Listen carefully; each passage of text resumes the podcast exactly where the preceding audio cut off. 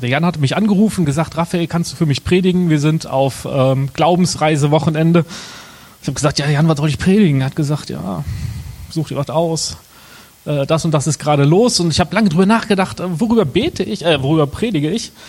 Und ähm, ich habe euch einen Satz mitgebracht, den Jesus gesagt hat, den Jesus über sich selbst gesagt hat und wo ich von überzeugt bin, dass er eine ganz, ganz tiefe Kraft hat, äh, fast schon eine explosive Kraft hat ähm, für uns im ganz persönlichen Leben, aber auch im Leben von Gemeinde und auf dem Weg, in, wo Gemeinde auf dem Weg ist. Und ich weiß nicht, ob du dieses, dieses Gefühl kennst, da muss es noch mehr geben. Kennst du so ein Gefühl? Wer hat sowas schon mal gefühlt oder so, so gedacht? Da muss es noch mehr im Leben geben. Äh, das kann doch nicht alles sein. Einfach kurz mal Hand hoch. Oh, das ist nicht so überschaubar, überschaubar. Okay. Ähm, ich erlebe das immer wieder, dieses Gefühl in mir oder dieser Gedanke in mir. Das kann doch nicht alles sein. Der Job, wo ich gerade bin oder das, wie ich gerade, das, das, was ich gerade lebe, das kann doch nicht alles sein die Beziehung oder die Ehe, so wie sie gerade läuft, das kann doch nicht alles sein. Da muss, äh, da muss es doch noch mehr geben. Da muss es, ähm, da muss es Veränderung geben. Die Situation der Gemeinde, wie sie gerade ist, das kann doch nicht alles sein. Da muss es doch mehr geben. Ich erlebe in mir immer wieder so ein, so ein Bedürfnis danach oder so ein, so ein quasi so, ein, so eine Leere, also nicht ganz Leere, sondern so eine, so eine Sehnsucht danach, okay, gib mehr Jesus. Schenk Veränderung. Schenk, dass es, ähm, dass es noch mehr gibt. Zeig mir, was noch mehr da ist. Und wenn du dieses Gefühl kennst oder schon mal in deinem Leben hattest, ähm, ist dieser das, was Jesus jetzt gleich sagen wird oder gesagt hat vor ein paar tausend Jahren, vor zweieinhalbtausend Jahren. Äh, aber das, was äh, ich gleich nochmal sagen werde, ist etwas, was vielleicht eine neue Perspektive auf die Situation geben kann, in der du gerade drin steckst. Denn nicht nur ich oder nicht nur du oder nicht nur andere Leute haben das gedacht, sondern auch vor, vor über 2000 Jahren haben Leute schon gedacht, da muss es noch mehr geben. Die Leute hatten Probleme und haben erlebt, wie Jesus Probleme ändert. Kurz bevor Jesus diesen Satz sagt, über den ich gleich äh, was sagen werde, erleben die Leute, dass sie Hunger haben. Es sind so ein paar Leute hier, wie hier heute, ungefähr 5000 Männer plus äh, Kinder und Frauen saßen da und standen da und haben Jesus zugehört. Und irgendwann hat denen der Magen geknurrt und die haben gesagt, ey, wir müssen was essen.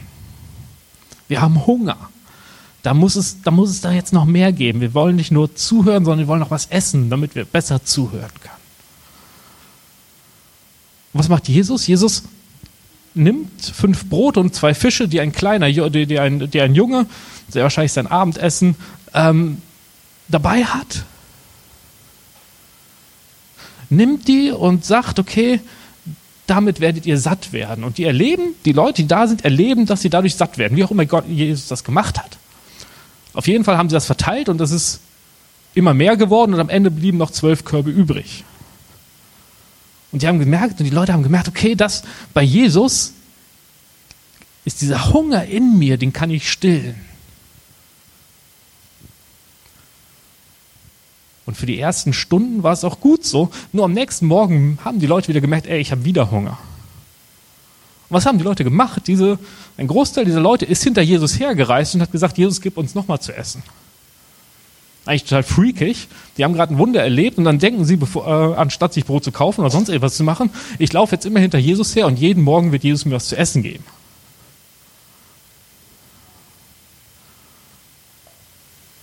Und sie erleben, dass Jesus ihnen sagt, hey, ihr habt gar nicht verstanden, worum es geht. Ich bin nicht nur euer Wunscherfüller. Wenn ihr jetzt jeden Morgen zu mir kommt und Brot von mir haben wollt, lauft ihr komplett an dem vorbei, was ich euch eigentlich geben werde. Auf uns übersetzt heißt das, Jesus ist nicht nur dafür da,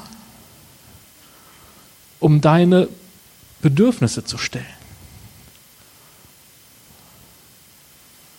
Um dafür zu sorgen, dass deine Ehe besser läuft, dass du genug Geld auf dem Konto hast, dass Gemeinde und unterwegs immer weiter wächst. Gott ist nicht nur dafür da, damit, dir, damit du gesund bist, damit du einen Job hast, der dir Spaß macht, damit, damit du mit, dein, mit deinen Freunden oder mit den Menschen, mit denen du zu tun hast, besser in Beziehung leben kannst. Das auch. Aber wenn man immer nur auf dieser Ebene guckt, dann verpasst man das, was Jesus wirklich tun will. Und als sie, und als sie dann das gesagt haben und gesagt haben, Jesus, gib uns Brot, dann sagt Jesus etwas und sagt, wisst ihr was? Ich bin das Brot des Lebens. Wer zu mir kommt, wird keinen Hunger mehr haben und wer an mich glaubt, wird nie wieder Durst haben. Ich habe euch mal heute Morgen ganz frisches Brot mitgebracht, heute Morgen mal Bäcker gekauft. Jesus vergleicht sich mit einem Brot, das sah ein bisschen anders aus als das. Die Brote früher waren flacher und dafür größer. Waren ungefähr einen Zentimeter dick, dafür einen halben Meter breit, so ein Fladenbrot. Jesus sagt von sich, ich bin wie so ein Brot.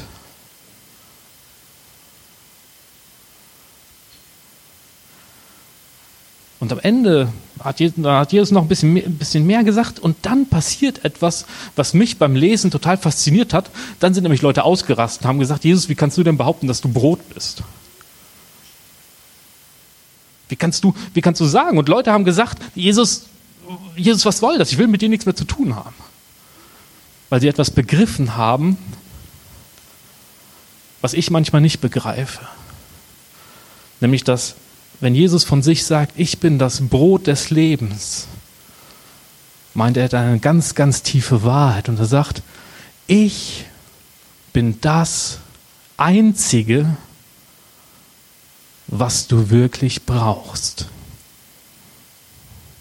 Ich bin das Einzige, was du wirklich brauchst.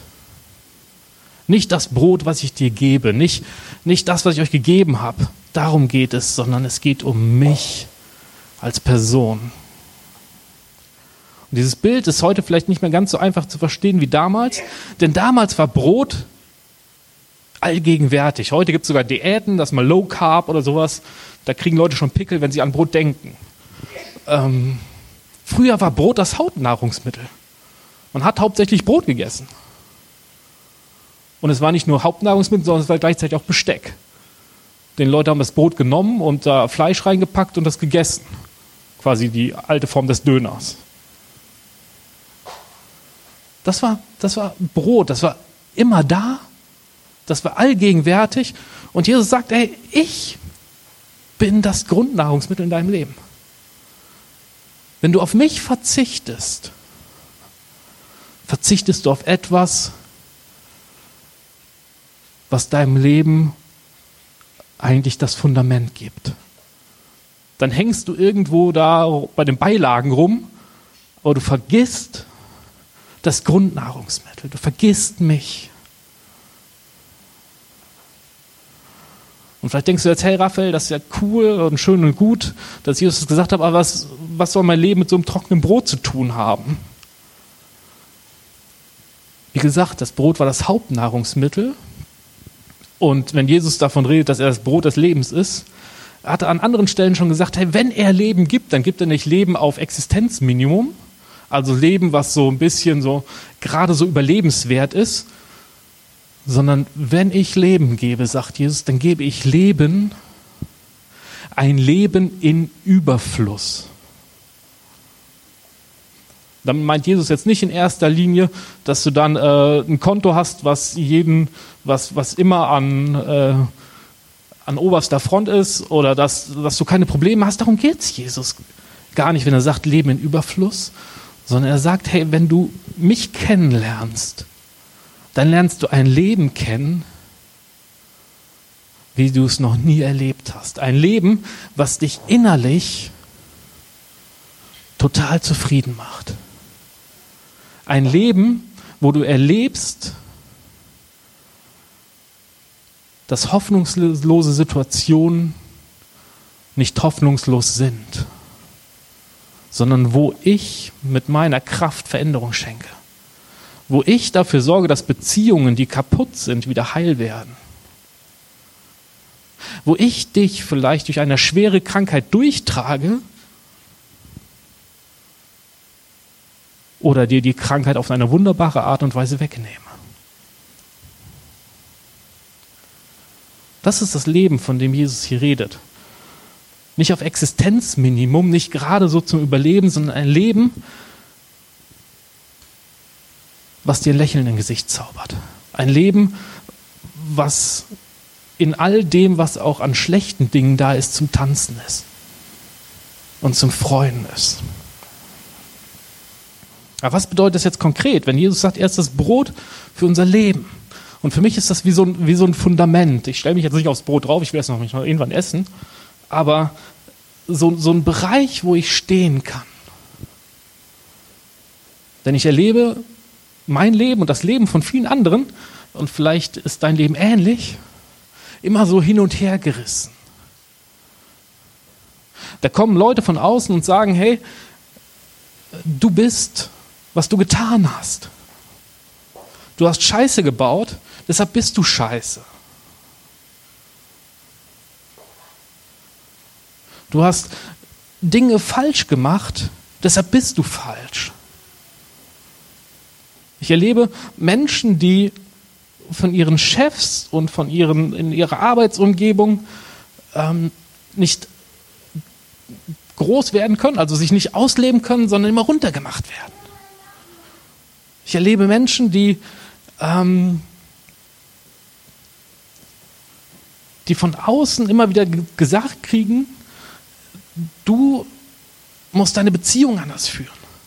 Deine Ehe muss anders werden. Dann bist du gut, wenn du hier stehst. Dann hast du, dann hast du, dann darfst du sein. Anspruch von Perfektionismus. Und ich fand es ganz spannend. Die Band hat, äh, wir hatten vorher noch Zeit zum Beten. Ähm, und da kam so ein Gedanke hoch ähm, von Perfektionismus. So diese Sehnsucht danach, hey, das perfekt zu machen, um angesehen zu werden vielleicht oder aus welchem Grund auch immer. Und vielleicht kennst du solche Dinge in deinem Leben, die, die, die an dir zerren. Vielleicht sind es auch die Umstände, weil du gerade Krankheit erlebst. Weil du erlebst, dass deine Pläne, die du gemacht hast, nicht aufgehen. A, B, C, Studium, Volontariat, erster Job, geil, Traumjob oder was auch immer. Oder weil du erlebst, dass Dinge nicht so laufen wie gewollt. Und sie zerren an dir.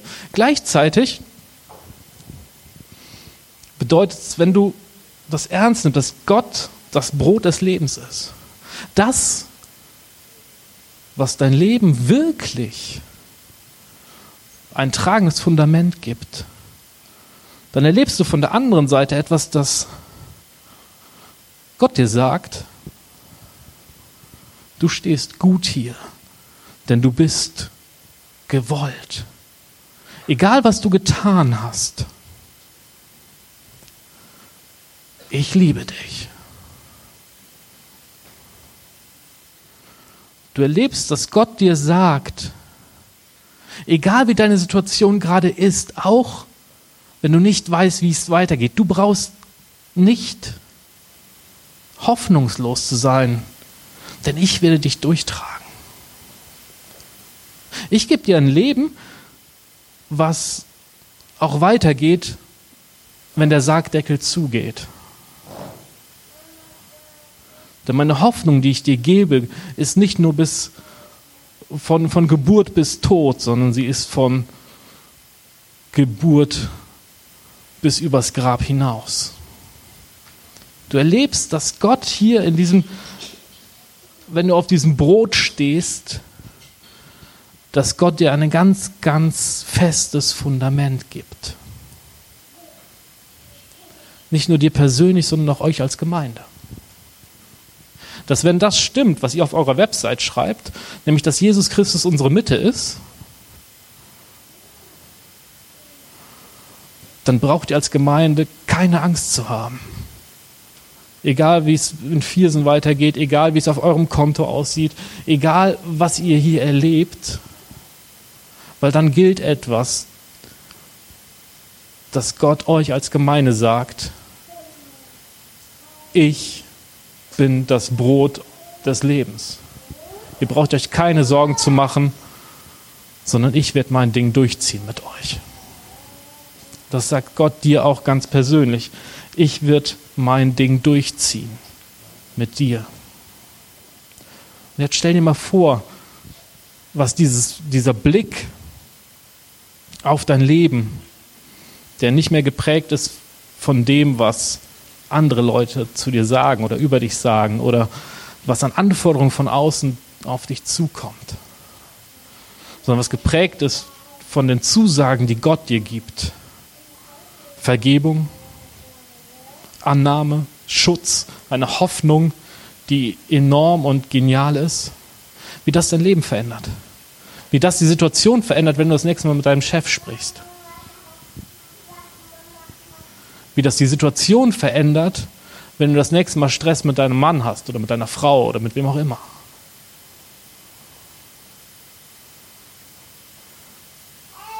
merkt ihr, was für, was für eine exklusive Kraft da drin steckt? Wenn das nämlich klar ist, dass Jesus das Wichtigste ist, dann ist alles andere ein Stück weit entspannter und gelassener. Weil Jesus dir sagt, ich bin dabei. Und wir tragen das zusammen. Und selbst wenn du nicht weißt, wie es gehen soll, ich weiß es. Ich weiß nicht, wie es dir gerade geht mit dem, mit dem, was ich sage. Oder mit diesem Satz, den Jesus sagt, ich bin das Brot des Lebens. Aber vielleicht erlebst du in deinem Leben diese, dieses Zerren an dir, dass Menschen an dir zerren, dass Situationen an dir zerren, und dass manchmal das passiert, was wir eben in dem Lied gesungen haben, erste Liebe, wo Dinge aus dem Blick geraten. Und dann lade ich dich ein, diese Predigt als, als einen Schritt zu nehmen, dich neu daran erinnern zu lassen. Und vielleicht jeden Morgen ganz bewusst, wenn du ein Brot isst. Ich weiß nicht, ob du ein Typ bist, der frühstückt und wenn ja, ob das Brot ist oder lieber Müsli oder was weiß ich, was man alles frühstücken kann. Ich frühstücke ja meistens gar nicht, deshalb das ist nicht meins. Ähm, dass dir morgens, wenn du frühstückst oder ein Brot oder wann auch immer mal ein Brot oder ein Döner oder was auch immer isst, dich daran erinnern lässt, dass Jesus dir sagt, ich bin das Brot des Lebens. Lass dir das Brot schmecken, aber das ist nicht alles. Denn ich bin das Fundament in deinem Leben. Ich bin der, der dir Halt gibt. Egal, was alle anderen denken, was alle anderen sagen, was um dich herum geschieht.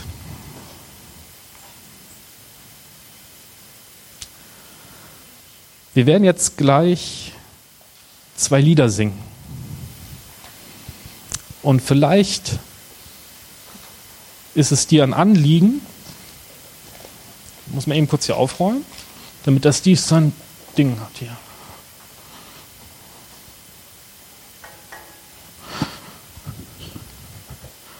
Und vielleicht ist es dir eine Hilfe in der Situation, in der du gerade bist, nicht nur ein Lied zu singen,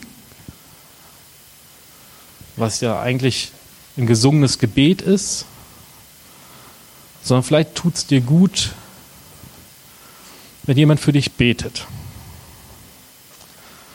Wir werden es gleich so machen, dass wenn du das Bedürfnis hast, dass jemand für dich betet, dann kannst du einfach gleich da in die, äh, da in die Ecke gehen. Oder, ja, wir nehmen die Ecke, nehmen die Ecke, da in die Ecke gehen, da, da stehe ich und dann werde ich einfach für dich beten, wenn du beten willst.